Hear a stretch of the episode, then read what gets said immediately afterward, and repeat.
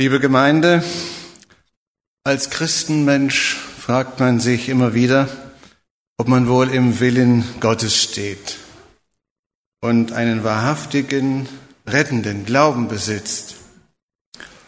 Es ist gut, sich selbst zu prüfen, denn der Apostel Paulus ermahnt uns im zweiten Korintherbrief, Kapitel 13, Vers 5, prüft euch, stellt selbst fest, ob euer Glaube noch lebendig ist. Es gibt ja sehr viel Glauben in dieser Welt, aber es gibt ja auch einen toten Glauben, wie wir aus dem Jakobusbrief wissen. Es gibt einen Loch Ness Glauben, was ist denn das? Habt ihr schon vom Yeti gehört oder vom Ungeheuer von Loch Ness? Es gibt einen Glauben, der keine Bedeutung für den Alltag hat. Denn ob es den Yeti gibt oder das Ungeheuer, das spielt für unser Leben überhaupt keine Rolle. Und dann gibt es diesen Novalgin-Glauben oder Paracetamol-Glauben oder wie ihr ihn nennen wollt. Das ist ein wirksamer Glaube, denn diese Medikamente sind wirklich wirksam. Und ein Glaube, der uns im Alltag begleitet, der wirklich etwas bewirkt, ja, das ist eben ein lebendiger Glaube, und der Apostel stellt uns vor die Aufforderung, prüft euren Glauben, was für eine Art Glauben ihr denn habt. Wir haben gerade den Propheten Haggai studiert letzte Woche und äh, der hat auch etwas Ähnliches im Auftrag Gottes verkündigt. Also das ist etwas, das äh, die Gemeinde Gottes schon zu allen Zeiten erreicht. Er hat nämlich damals gesagt zum Volk, das aus dem Exil zurückgekehrt war, hm, achtet dort darauf, wie es euch geht. Es ging ihnen nämlich schlecht. Und sie sollten merken, dass das was mit ihrem Glauben zu tun hat, mit ihrer, mit ihrer Haltung zu Gott. Richtet euer Herz auf eure Wege, so heißt es eigentlich ganz genau. Der Gedanke war, dass sie merken sollten, dass sie ungesegnet sind. Und äh, es ging ihnen wirklich nicht schlecht. Und sie hielten es ihr für, für ihr Recht, sich schöne Häuser zu bauen, während der Tempel Gottes da niederlag verödet. Ich habe hier eine Liste mit 30 Menschenrechten. Und es wäre wunderbar, wenn diese Menschenrechte tatsächlich überall in der Welt verwirklicht würden. Alle 30 sind wunderbar. Nur es sind Menschenrechte. Und manches Recht das für Recht erklärt wird, ist in Gottes Augen aber eine Sünde. Gerade in unseren Tagen geht es ja darum, ob es wirklich äh, Recht ist, dass Paare, gleichgeschlechtliche Paare, die gleichen rechtlichen, äh, steuerlichen Vorteile haben sollten wie Eheleute zwischen Mann und Frau verheiratet sind. Also hier das Ehegattensplitting. Das soll nun für alle gelten. Das ist Recht, geltendes Recht. Aber speziell in unserer westlichen Welt sind wir es eben gewohnt, auf unsere vermeintlichen Rechte zu pochen, sie auch einzufordern. Ich kann allerdings ein Recht nur einfordern, wenn es mir auch wirklich zusteht. Als an meinem Auto ein Scheinwerfer ausfiel, bin ich in die Werkstatt gefahren, um als Garantieleistung das Birnchen ausgewechselt zu bekommen. Und ich hatte übersehen, dass ich zu diesem Zeitpunkt ganz knapp die Garantiezeit verfehlt hatte. Und so habe ich 34 Euro für so ein Halogenlämpchen zahlen müssen, das sie mir eingesetzt haben. Wenn ich gewusst hätte, dass ich gar kein Recht mehr habe auf eine kostenlose Erstattung, dann hätte ich das selber gemacht, hätte eine Menge Geld gespart. Also wir Menschen fordern von Gott immer wieder Rechte, die er uns nie zugesprochen hat. Viele wenden sich dann enttäuscht ab wenn er uns gewisse Dinge nicht gibt. Und wir glauben, dass Gott uns gewisse Rechte schuldig ist. Und reagieren mit Enttäuschung, mit Bitterkeit manchmal sogar, wenn er sie uns nicht gibt. Beziehungsweise wenn Gott uns gewisse Dinge sogar wegnimmt. Einige dieser Rechte wollen wir uns heute bewusst machen und prüfen, ob sie uns wirklich zustehen. Wir werden feststellen, dass der alte Mensch oft krampfhaft an diesen Rechten festhält, obwohl sie uns niemals zugesprochen worden sind. Das Maß, mit dem wir an diesem Recht festhalten, ist das Maß, mit dem wir an diesem alten Leben festhalten. Denn wir haben uns ja alle entschieden, einen neuen Weg zu gehen und die Taufe, die jetzt hier heute Abend stattfindet, ist ja nun ein Symbol dafür, dass wir das alte Leben begraben haben und ein neues Leben mit Christus begonnen haben. Aber wir haben manchmal das Problem, dass der alte Adam länger lebt, als wir dachten. Und äh, ja, dass der neue Mensch noch nicht so zum Ausdruck kommt, also Christus selbst noch nicht so zum Ausdruck kommt, wie es eigentlich wir alle uns auch wünschen. Durch die Taufe bekennen wir unseren Glauben an den Tod und die Auferstehung Jesu und wir geben Zeugnis, dass wir für die Sünde tot sind und entschlossen sind, ein neues Leben zu führen. Und auch unser Bürgerrecht hat sich ja damit geändert. Mit Philippa 3, Vers 20 bekennen wir, vielleicht kennt ihr diesen Text sogar auswendig, unser Bürgerrecht ist im Himmel. Von dort erwarten wir auch Jesus Christus, unseren Retter. Aber manchmal tun wir so, als sei unser Bürgerrecht doch noch hier.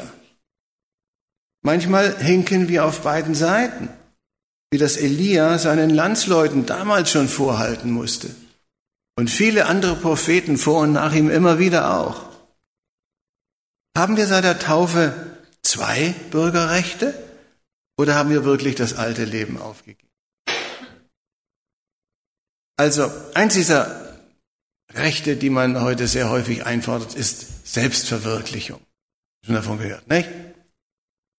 Die meisten Menschen in unserer individualistischen Gesellschaft glauben, ein Recht darauf zu haben, sich selbst zu verwirklichen, ein völlig selbstbestimmtes Leben zu führen. Das ist inzwischen normales Gedankengut in vielen Köpfen und es wird nicht mehr hinterfragt. Es spielt dabei oftmals keine Rolle, ob meine Selbstverwirklichung auf Kosten anderer geht oder nicht. Viele Ehen sind daran gescheitert. Aber ich habe eine prinzipielle Anfrage. Wer hat uns jemals das Recht zur Selbstverwirklichung gegeben? Wo steht es geschrieben? Die Antwort darauf ist nirgends. Wir dürfen gerne von Gott erbitten, dass uns ein erfülltes, frohes Leben gelingt, aber die Wege dazu, die sind in der Bibel anders beschrieben, als die Menschen sie gehen. Es gibt ein zweites Recht, das wir meinen zu haben. Es ist das Recht auf Beziehungen, auf romantische Liebesbeziehungen, einen Partner, das Leben, Befriedigung, liebe Kinder, faire Arbeitskollegen, gute Freunde, die uns verstehen. Der gütige Gott hat uns tatsächlich all die schönen Dinge gegeben. Allerdings nicht als Recht, das wir einfordern können, sondern als Geschenk, das wir annehmen dürfen.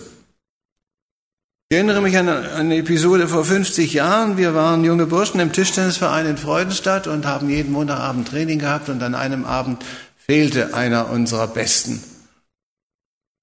Und äh, als er nächste Woche wieder kam, haben wir gefragt, wo warst du denn letztes Mal? Er hat einen Vortrag über Beziehungen besucht. Ah, das war in dem Alter recht selten, dass Leute Vorträge besuchen. Und da haben wir natürlich neugierig gefragt, ja, was hat er denn gesagt, der Referent? Und Siegfrieds Antwort war, ähm, auf Liebe hat man kein Recht, es ist ein Geschenk. Okay, dagegen war nichts einzuwenden. Und das ist auch bis heute natürlich so.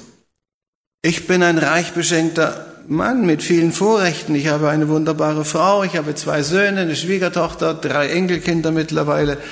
Und ja, in der Gemeinde, die ich bis zuletzt betreut habe, das war die italienische, super Mitarbeiter. Hm. Und auch in Schorndorf jetzt, wo ich wieder Gemeindeglied bin. Und ich danke Gott fast jeden Tag für diese guten Beziehungen. Aber wenn Gott es zum Beispiel zulässt, dass ein Kind stirbt, so hat Gott kein Recht verletzt. Ich habe vor Jahren ein Kind aus meiner Gemeinde beerdigen müssen, das mit drei Jahren beim Spielen verunglückte. Es war eine große Beerdigung in dem kleinen Ort. Und es war natürlich eine tragische Sache. Aber Gott hat kein Recht verletzt.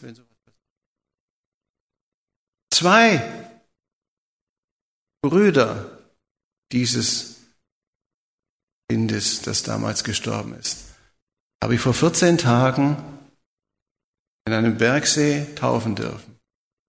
Bei Schnee und Regenfall. Deswegen habe ich ein bisschen Bronchitis. Wenn ich also nachher huste vielleicht, ich kann es nicht vermeiden. Wisst ihr warum? Ja, Gott hat dieser Familie weitere Kinder geschenkt, aber das war damals schon sehr tragisch. Oder, gar nicht so lange her, habe ich einen Enrico beerdigen müssen, der nach neun Tagen starb.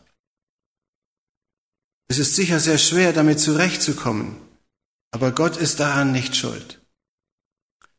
Als Hiob seine zehn Kinder bei diesen Unglücksfällen damals verlor, bekannte er in Hiob 1.21, er kennt dieses berühmte Wort, seine große Sache etwas so sagen zu können, seine Größe, die wir kaum nachempfinden können. Der Herr hat gegeben, der hat genommen, der Name des Herrn sei gelobt. Ein Vorrecht ist kein Recht, das ich beanspruchen könnte, sondern ein Geschenk, das ich dankbar annehmen darf. Drittens, wir glauben, ein Recht auf materielle Güter zu haben, also auf Besitz. Wir haben vielleicht jahrelang gearbeitet, um eine Wohnung, ein Haus, ein Auto, einen gewissen Wohlstand zu erarbeiten und finden es nur gerecht, dass wir das auch genießen dürfen. Denn schließlich haben wir jeden Euro, den wir dafür aufwenden mussten, fleißig verdient. Ja, aber Gott sagt nun was anderes. In 5. Mose 8, Vers 17 steht, sprich nicht in deinem Herzen meine Kraft, Stärke. Die Stärke meiner Hand hat mir dieses Vermögen verschafft. Sondern du sollst den Herrn, deinen Gott, sollst an ihn denken, dass er es ist, der die Kraft gibt, Vermögen zu schaffen. Ja, wenn ich daran denke, dass jetzt so viele Menschen, die ja viel unternommen haben, um nach der großen Flutkatastrophe 2002 wieder alles herzurichten, 13, 11, ja, wie viel, elf Jahre später vor der gleichen Situation stehen, dass alles wieder kaputt ist, das ist schon sehr schwer sowas. Ich habe eine Krawatte an, die habe ich letztes Jahr geschenkt bekommen von einem ehemaligen Besitzer eines Herrenbekleidungsgeschäfts. Meine Frau hat eine Cousine und deren Mann ist es. Der hat vor 2002 mir gezeigt, dass die Elbe in seinem Verkaufsgeschäft bis über den Kopf im Wasser stand. Alles war kaputt. Eineinhalb Millionen Schaden. Zum Glück war er versichert. Und da hat er mir in diesem, aus diesem Geschäft diese Krawatte geschenkt. Und dieser Tage ist dort das Gleiche passiert. Nur, dass ich fürchte, dass der jetzige Besitzer keine Versicherung mehr bekam. Denn die haben gelernt, dass man in dieser Lage nichts versichern darf. Und es war natürlich leichtsinnig, zwei Jahre in einem Jahrhundert gleich von einem Jahrhundert Hochwasser zu sprechen. Muss man das wieder korrigieren. Aber wenn so etwas passiert, dann ist das letztendlich nicht, was Gott geschickt hat. Er ist nicht verantwortlich dafür. Wenn ich gesunde Hände, einen gesunden Verstand habe, dann ist das nicht mein Verdienst, sondern ein Vorrecht, ein Geschenk, wofür Gott jeden Tag danken können und wenn es anders kommt, dann hat Gott keinen Fehler gemacht. Wir meinen auch, wir hätten äh, ja Recht auf körperliche Gesundheit. Nicht? Ich werde jetzt oft gefragt, wie es mir geht, weil viele wissen, dass ich nicht mehr ganz gesund bin und ich kann immer nur sagen, Leute, mir geht's höchstens mittelprächtig, besser nicht. Allgemein glauben wir, dass wir ein Anrecht haben, gesund zu sein, dynamisch zu sein, vital zu sein. Aber wo steht denn das geschrieben? Dennoch propagieren sogar christliche Kreise, dass es Gottes Wille ist, immer gesund, reich und glücklich zu sein. Im englischen Sprachraum ist diese Bewegung bekannt als Health, Wealth and Prosperity Movement, aber ich finde dieses Denken nirgendwo in meiner Bibel. Versteht mich bitte nicht falsch, ich bin sehr dankbar, dass ich heute relativ gesund vor euch stehen darf, dass ich immer noch predigen kann, immer noch Skifahren kann. Und ich wünsche mir auch, dass meine Familie und ich gesund bleiben dürfen. Ich bin auch dankbar für medizinische Hilfe, wenn sie nötig ist. Und die ist ja heute oft sehr, sehr hilfreich.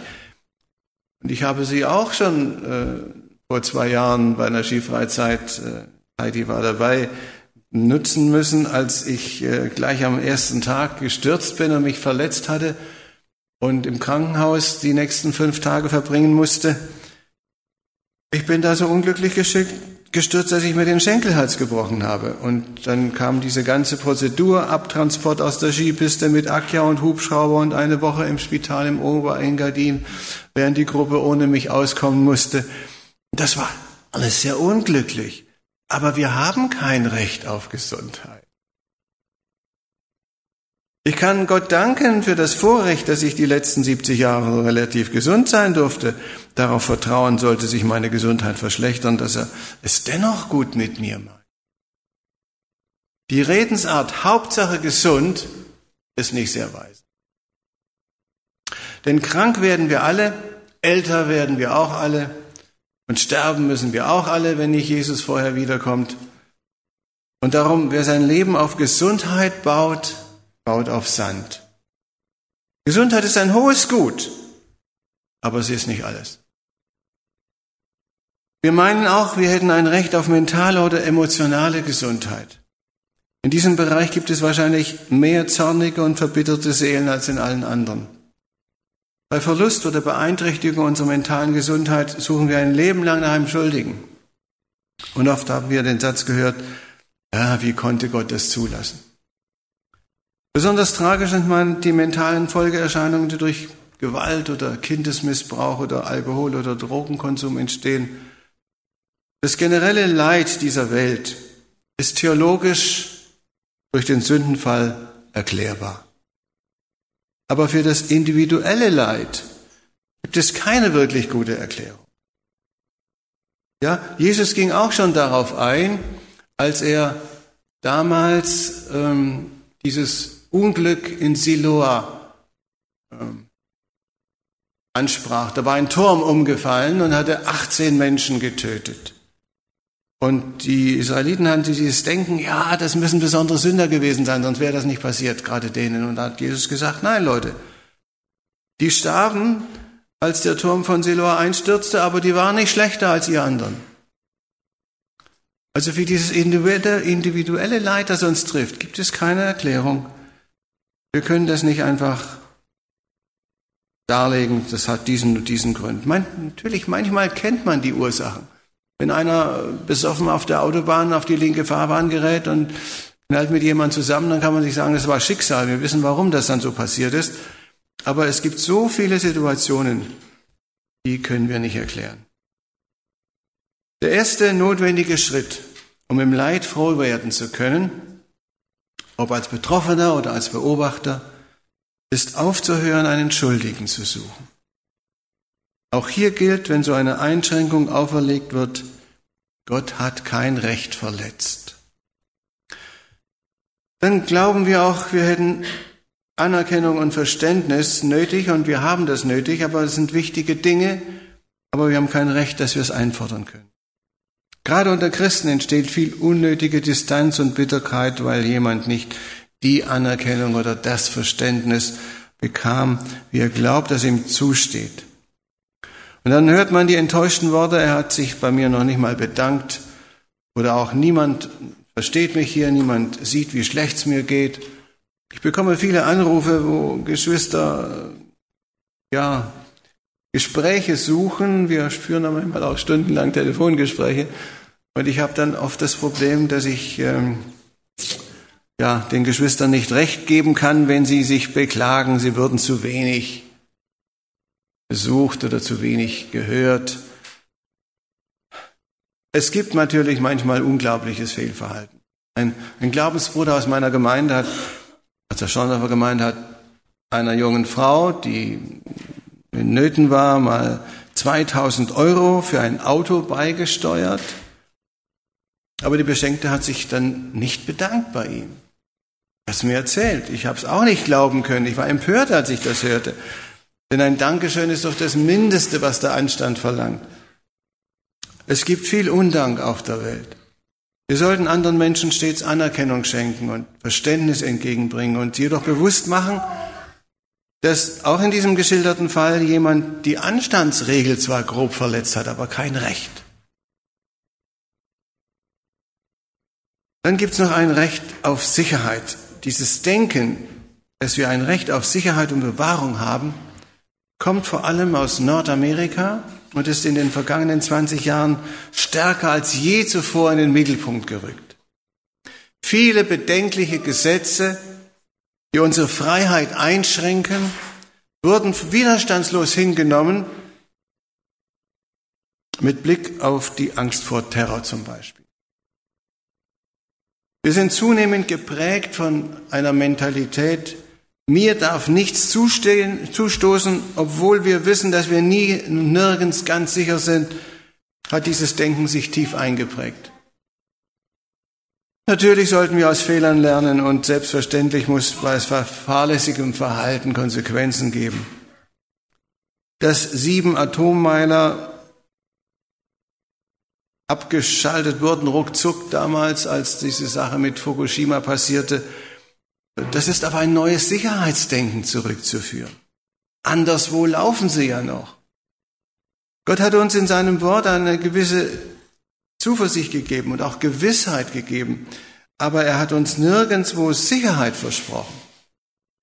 Es gibt ein Lied in unserem Zionsliederbuch 277, das ist in unserem Neuen nicht mehr drin, also im WLG nicht mehr drin. Sicher in Jesu Armen, sicher an seiner Brust, ruhend in seiner Liebe, da finde ich Himmelslust. Los von der Sorge, Qual, sicher vor Satans Stürmen in Jesu Wundermal. Es ist von der Fanny Grosby, von der wir viele Lieder bei den Lieder der Väter finden. Wir sind in Jesu Armen sicher, aber das Leben auf dieser Erde ist nicht sicher. Und wenn uns etwas Unerwartetes zustößt, dann mag es uns schwer treffen, aber Gott hat weder ein Versprechen noch ein Recht gebrochen. Und schließlich glauben wir auch, das Recht zu haben, ein erfülltes Leben zu führen, zu genießen, aber auch das ist ein Irrtum. Ein erfülltes Leben ist ein reines Geschenk von Gott. Und ich erlebe seit vielen Jahren unter vielen Freuden die eine Freude, dass ich zum Beispiel zum Jahreswechsel mit meiner Familie in der Nähe von Arosa in den Bergen diesen Jahresanfang immer verbringen kann. Und als alter Mann auf meiner Lieblingsbank zu sitzen und zuzuschauen, wie meine Enkelkinder einen Schneemann bauen oder ist ja sogar mitzuhelfen, das zu tun, das ist äh, etwas Schönes, ein großes Vorrecht und ich hoffe, es nächstes Jahr wieder zu haben. Aber sollte ich krank werden oder es gar nicht mehr erleben, so hat Gott kein Recht verletzt. Ich hoffe, dass ihr diesen Gedanken versteht. Ich hatte einen Bruder, der mit 20 Jahren gestorben ist, mit 20 Monaten gestorben ist. Und ich durfte schon über 70 Jahre alt werden. Ist Gott deswegen ungerecht? Nein, es gibt kein Recht auf ein erfülltes Leben. Ich hoffe, mein Bruder, von dem ganz selten die Rede ist, mal auf der neuen Erde wiederzutreffen. Ob dann als 20, 20 Monate alten Burschen oder als erwachsenen Mann oder so, das weiß ich nicht, wie das sein wird. Aber dass er hier nicht leben durfte jahrelang, Gott keine Schuld daran. Die Liste dieser Rechte könnte ich noch lange fortsetzen, aber sie reicht vollkommen aus, um uns selbst zu prüfen. Woran halte ich noch fest? Was will ich nicht loslassen? Denn schaut, das ist eine Weisheit, die wir immer wieder erleben. Gott füllt nur leere Hände. Wenn ich irgendwo was krampfhaft festhalte, kann er meine Hand nicht füllen. Und hier erkennen wir ganz praktisch, ob wir bereit sind, unser altes Leben zu verlieren, damit wir das neue Leben in Christus haben. Ihr kennt ja die vielen Bilder, die Jesus gebraucht hat. Zum Beispiel das vom Weizenkorn, nicht? Das nur, nur wenn es erstirbt, äh, eine Frucht hervorbringen kann. Und je mehr wir an diesen Rechten, diesen alten Rechten festhalten, desto weniger ist Christus in der Lage, in uns zu wirken. Und je mehr wir bereit sind loszulassen, desto mehr gewinnt Christus Gestalt in uns. Was sagt nun das Wort Gottes zu diesen vermeintlichen Rechten?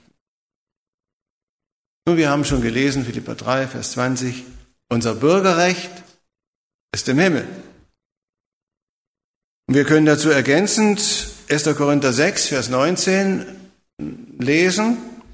Da fragt der Paulus die Korinther und geht davon aus, dass sie es wissen.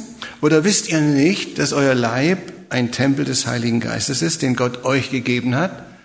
Ihr gehört also nicht mehr euch selbst. Vers 20. Gott hat einen hohen Preis gezahlt, um euch freizukaufen. Also unsere vermeintlichen Rechte hat Jesus Christus durch seinen Tod aufgekauft. Und darum sollten wir ihm das Recht auf unser Leben übergeben und es seiner Herrschaft unterstellen. Haben wir getan in der Taufe. Die Frage ist eben nur wieder, sind wir dabei geblieben? Sind wir da gewachsen oder haben wir wieder alte Rechte eingefordert?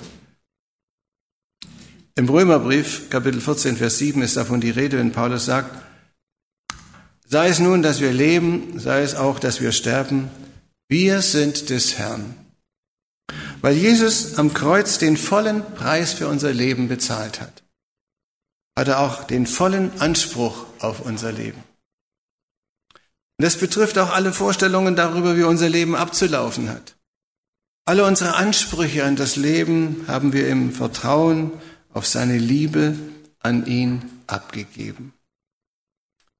Und Jesus spricht in dieser Beziehung eine klare Sprache, wenn er sagt, in Matthäus 10, und ich habe mir das da unter Bibel untergestrichen, also da würde ich euch äh, auffordern, äh, diesen Text mal wirklich zu unterstreichen.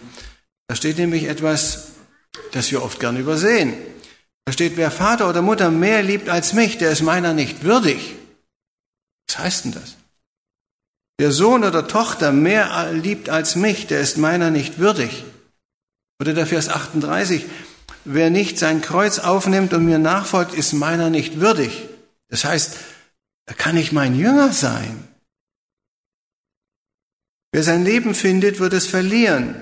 Und wer sein Leben verliert um meinetwillen, wird es finden.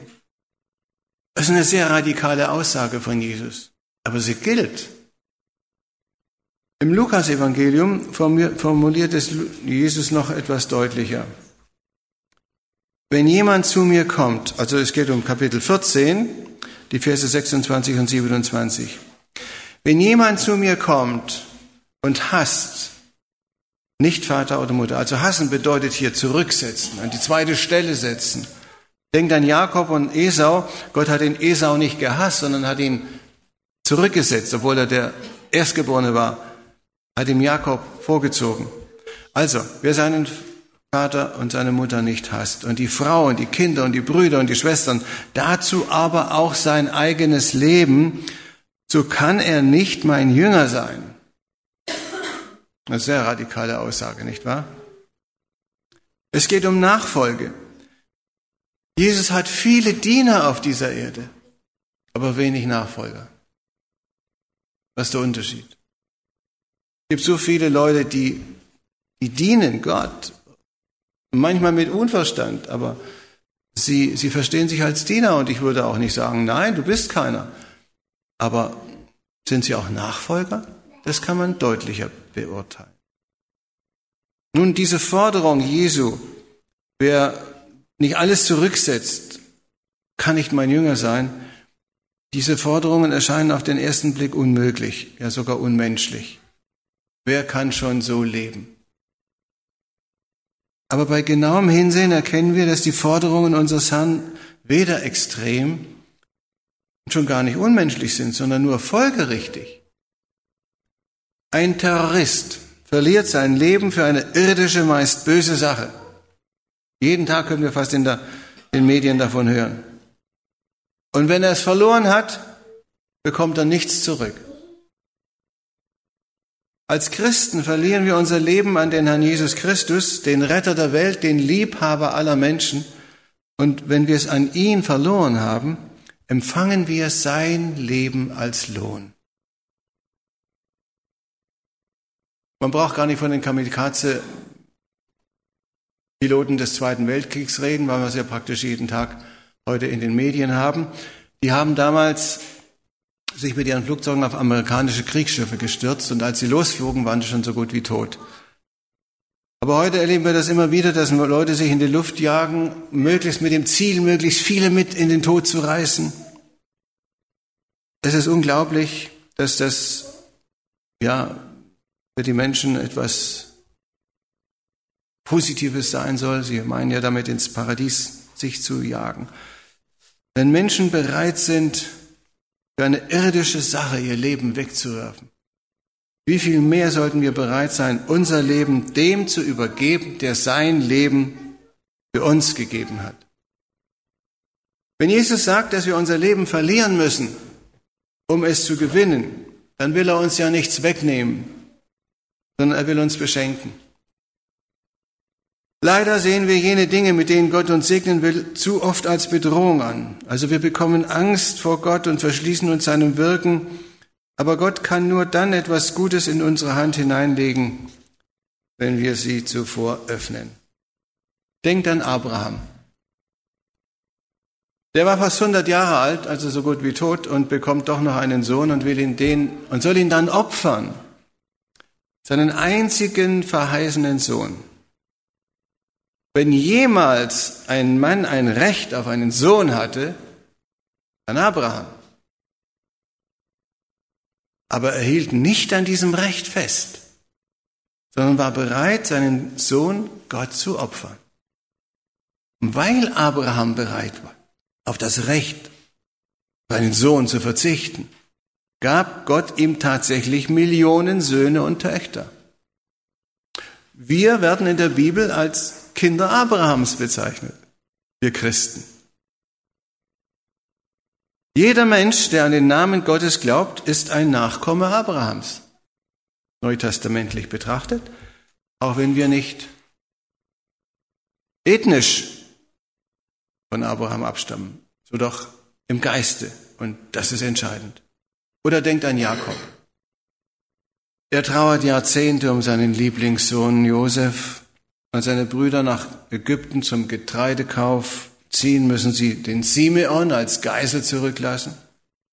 Und als sie ihrem Vater erklären, dass sie den Simeon nur frei kriegen, wenn auch Benjamin nach Ägypten zieht, da weigert sich Jakob, seinen Jüngsten ziehen zu lassen. Ihr könnt es in 1. Mose 42, Vers 36 nachlesen. Wahrscheinlich braucht er das nicht, weil er die Geschichte kennt. Aber er sagt dann an dieser Stelle, Ihr beraubt mich meiner Kinder. Josef ist nicht mehr da, Simeon ist nicht mehr da, den Benjamin wollte er auch noch haben. Nein, mach nicht mit. Es geht über. Kriegt er nicht. Und dann sagen die Brüder, ja, ohne Benjamin brauchen wir gar nicht runterzuziehen. Die Hungersnot wird immer größer, bis er schließlich nachgibt. Und erst als er den Benjamin loslässt, also ziehen lässt, bekommt er mehr, als er je zu hoffen wagte. Er bekommt dann nämlich den Simeon zurück und den Benjamin zurück und den Josef dazu. Also, manchmal muss man wirklich loslassen, um beschenkt zu werden. Oder denkt an Paulus. Er hatte mehr Gründe, von Gott Rechte einzufordern, als je einer von uns haben kann. Und im Brief an die Philipper Kapitel 3, da zählt er sieben Rechte als Jünger auf. Ah, beschnitten am achten Tag vom Geschlecht Israel, vom Stamm der Benjaminiten, Hebräer von Hebräern, dem Gesetz nach ein Pharisäer, ein Eifer, dem Eifer nach ein Verfolger der Gemeinde, der Gerechtigkeit nach dem Gesetz ist untadelig gewesen. Aber dann fügt er hinzu, das ist das Geheimnis seines Lebens. Aber seit ich Christus kenne, ist es für mich alles ein Verlust was ich früher für großen Gewinn beachtet habe. Paulus war bereit, alle seine menschlichen Vorrechte und Vorteile abzugeben, wenn er dabei Christus besser kennt. Und er erkannte, dass alle seine Rechte nur Dreck sind, sagt er einmal sogar wörtlich, im Vergleich dazu Jesus zu kennen. Genau genommen ist es kein Opfer, unsere vermeintlichen Rechte aufzugeben, sondern klug. Denn den Gegenwert, den wir in Christus bekommen, überwiegt, der überwiegt so sehr, dass wir all die anderen Dinge, an denen wir festhalten, wirklich als Dreck bezeichnen können. Es gibt einen schönen Spruch von T.S. Eliot, der lautet, du bist kein Narr, wenn du verlierst, was du nicht behalten kannst um das zu gewinnen, was du nicht verlieren kannst. Und zuletzt möchte ich euch noch an Petrus erinnern. Er war von Natur aus sehr direkt und fragte Jesus einmal in Matthäus 19, Vers 27, Herr siehe, wir haben alles verlassen. Was wird uns dafür? Eine gute, eine ehrliche Frage. Und Jesus gab den Jüngern auch eine ehrliche Antwort. Und er sprach in Matthäus 19, Vers 28, ich lese nach der Elberfelder, Wahrlich, ich sage euch, ihr, die ihr mir nachgefolgt seid, auch ihr werdet in der Wiedergeburt, wenn der Sohn des Menschen auf seinem Thron der Herrlichkeit sitzen wird, auf zwölf Thronen sitzen und die zwölf Stämme Israels richten. Und ein jeder, der Häuser oder Brüder oder Schwestern oder Vater oder Mutter oder Frau oder Kinder oder Äcker um meines Namens willen verlassen hat, wird hundertfach empfangen und ewiges Leben erben. Jesus ist ein unglaublich großzügiger Gott. Aber du darfst es glauben. Es ist wahr, was er sagt. Er verspricht, dass wir bereits in diesem Leben seine Fülle und seinen Frieden haben. Immer wieder lesen wir Texte wie von seiner Fülle haben wir genommen, Gnade um Gnade. Das war mal der Jahrestext 2011. Seitdem reden wir drei Jahre lang schon von der Gnade Gottes. Aber er verspricht hundertmal mehr, als es ohne ihn möglich wäre. Und dazu noch das ewige Leben. Unser Gott ist kein geiziger Gott. Aber jetzt kommt der schwierigste Teil meiner Predigt. Allerdings, wir sind schon ziemlich am Ende. Jetzt wird es aber sehr persönlich. Denn es geht jetzt hier an die Substanz des alten Lebens. Hier kommen wir zu der eigentlichen Prüfung, ob du und ich gelernt haben, unser Leben hinzugeben, also beziehungsweise Gott unterzuordnen. Das fällt niemandem recht leicht, aber es lohnt sich. Die Frage lautet, wo gibt es vermeintliche Rechte in deinem Leben, an denen du noch festhältst? Das ist die Hausaufgabe für diesen Sabbat. Denn in einer Minute lässt sich diese Frage nicht beantworten. Hier braucht es nämlich Ehrlichkeit, hier braucht es Mut und das, um das Recht oder die Rechte zu identifizieren, an denen ich noch festhalte. Sollte es anders sein, dass du wirklich kein Recht mehr hast, dass du festhältst. Wunderbar, dann gratuliere ich dir. Aber in der Regel, wenn wir nachdenken, gibt es immer noch Dinge, von denen ich meine, sie haben zu dürfen. Denn wenn ich erkenne, an wie vielen Dingen ich noch festhalte, obwohl ich offiziell bekenne, mein Bürgerrecht ist im Himmel, dann, wenn ich das erkenne, an wie vielen Dingen ich noch festhalte, dann werde ich nicht mehr sehr beeindruckt von mir sein. Elia hat seine Landsleute damals fragen müssen in 1. Korinther 18, äh 1. Könige 18, wie lange hinkt ihr noch auf beiden Seiten? Wie lange wollt ihr auf zwei Hochzeiten tanzen? Wie lange wollt ihr zwei Bürgerrechte haben? Nun, in der Bundesrepublik Deutschland ist es erlaubt, zwei Bürgerrechte zu haben. Beziehungsweise 55 Prozent der Bevölkerung, habe ich gerade vor ein paar Tagen gelesen, sind dafür dass man zwei Staatsbürgerschaften haben dürfte. Geht da vor allem um die türkische. Aber in der Bibel ist das anders. Wenn der Herr der wahre Gott ist, dann gehorcht ihm allein, sagte er damals, der Elia. Ah, und wenn es Baal ist, okay, dann dient dem Baal, aber entscheidet euch. Jesus hat in der Bergpredigt erklärt, Matthäus 6, Vers 24, niemand kann zwei Herren dienen. Niemand kann gleichzeitig zwei Herren dienen. Das ist immer derselbe Gedanke. Genauso wenig können wir zwei Bürgerrechte zugleich haben. Wenn ich nun alle meine vermeintlichen Rechte dem Herrn Jesus übergebe und nichts zurückhalte, bin ich dann rechtlos? Nein, natürlich nicht. Glücklicherweise sind wir keine rechtlosen Menschen. Gott hat uns in seinem Wort ein Recht zugesprochen, das alle aufgegebenen Rechte überwiegt. Es ist ein Recht, das uns niemand wegnehmen kann. Gott selbst hat es uns verheißen. Und weil Gott selber uns dieses Recht gegeben hat, dürfen wir es von ihm fordern, ohne hochmütig zu sein. Johannes Evangelium, Kapitel 1, Vers 11 und 12. Hier haben wir den traurigsten und den erbaulichsten Vers der ganzen Bibel in einem Satz formuliert. Er, Jesus damals, kam in das Seine und die Seinen nahmen ihn nicht an. Das ist einer der traurigsten Sätze. Aber in Vers 12 steht, so viele ihn aber annahmen, denen gab er das Recht, Gottes Kinder zu werden, denen, die an seinen Namen glauben.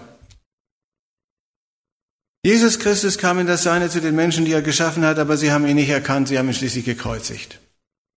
Aber für alle, die an ihn glauben, und ich meine jetzt den rettenden Glauben, für jeden, der sich an ihn wendet und ihn als seinen Herrn bekennt, hat Jesus dieses einzigartige Versprechen, ich gebe dir das Recht, mein Kind zu sein. Ich gebe dir Bürgerrecht bei mir im Himmel. Hier auf dieser Erde, das bekennen wir doch, sind wir nur Pilger. Hier sind wir nur unterwegs nach Hause. Ja, der Günter Preuß das schöne Lied gedichtet und vertont. Haben wir das vergessen? Manchmal scheint es so.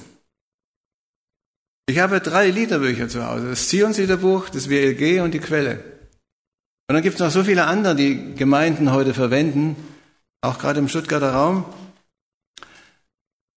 Und äh, ich habe dann im Zionsliederbuch mal nachgeschaut, das ist aus dem Jahr 1935, da gibt es 28 Lieder zum Thema himmlische Heimat oder himmlisches Heimweh.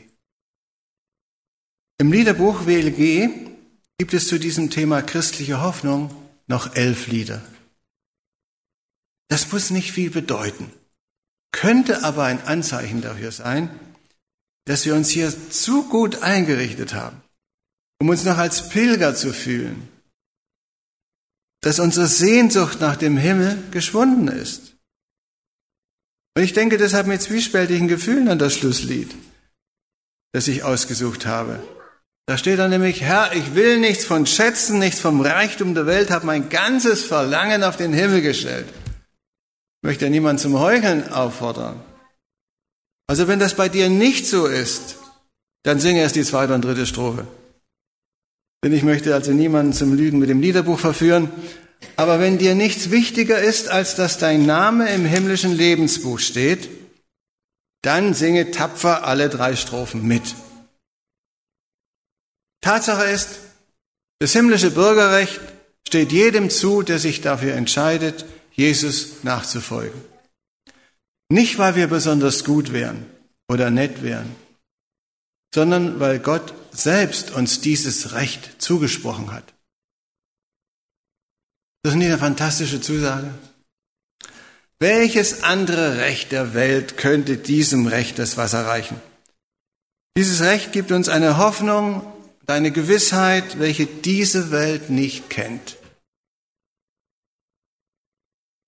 Ich weiß nicht, ob ihr euren Reisepass schon mal genau angeschaut habt. Ich habe meinen mal mitgebracht hier.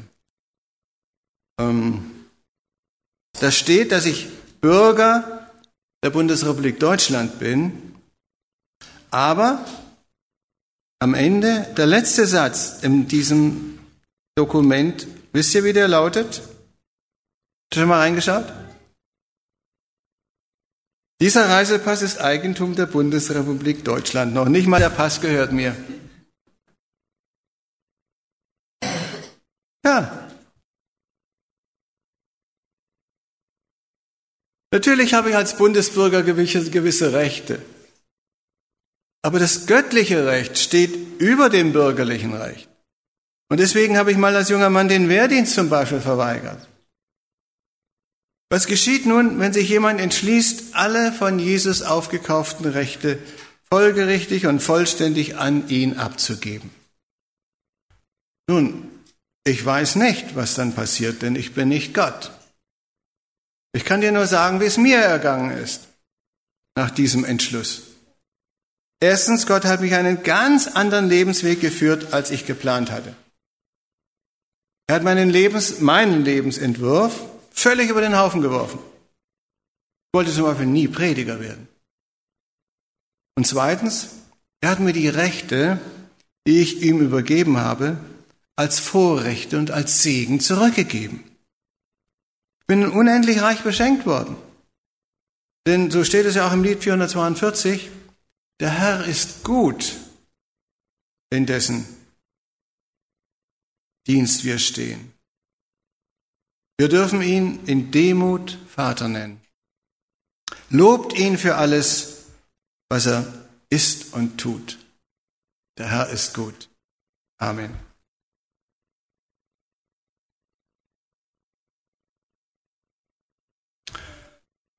Unser himmlischer Vater, du heiliger Gott, gütiger Schöpfer, Lob, Ehre und Preis sei dir dargebracht, der du uns gesucht hast und gerettet hast, der du uns versorgst und reich sein lässt in dieser armen Welt. Wir danken dir für das Licht der Wahrheit, das du uns durch dein Wort zukommen lässt, uns Versöhnung und Frieden schenkst. Wir danken dir für deine Fürsorge, für deine Langmut und Geduld, die du uns immer noch in dieser Zeit der Gnade, die immer noch andauernd entgegenbringst. Und Herr, wir danken dir, dass du Vergebung unserer Schuld anbietest und uns Frieden finden lässt in dir. Danke, dass du uns so viel anvertraut hast an Gaben und Gütern, dass wir reichlich Nahrung und Kleidung haben in einer Welt, in der so viele Menschen hungern und dürsten und obdachlos sind. Wir wollen die Not unserer Welt nicht nur beklagen, sondern helfen und teilen so gut wir können. Schenk uns Weisheit, die uns anvertrauten Gaben recht anzuwenden. Das, was uns sowieso nicht gehört, gerne zu verschenken und weiterzugeben und dir in allem treu zu sein. Herr, nichts soll uns von dir und deiner Gnade und deinem Segen trennen. Darum vergib uns, wo wir unsere eigenen Herren waren, statt dich als Herrn zu bekennen. Vergib, wo wir vergessen hatten, dass unser Bürgerrecht nicht hier ist, sondern bei dir. Entwickle in uns eine Gesinnung, die deiner ähnlich ist, und ergreife uns durch deinen Geist. Gib, dass deine Liebe in uns Rettersinn erweckt, Verlorene für dich zu gewinnen. Ja, und dann haben wir noch diese eine Bitte, die uns immer wieder jeden Tag beschäftigt. Komme bald wieder. Amen.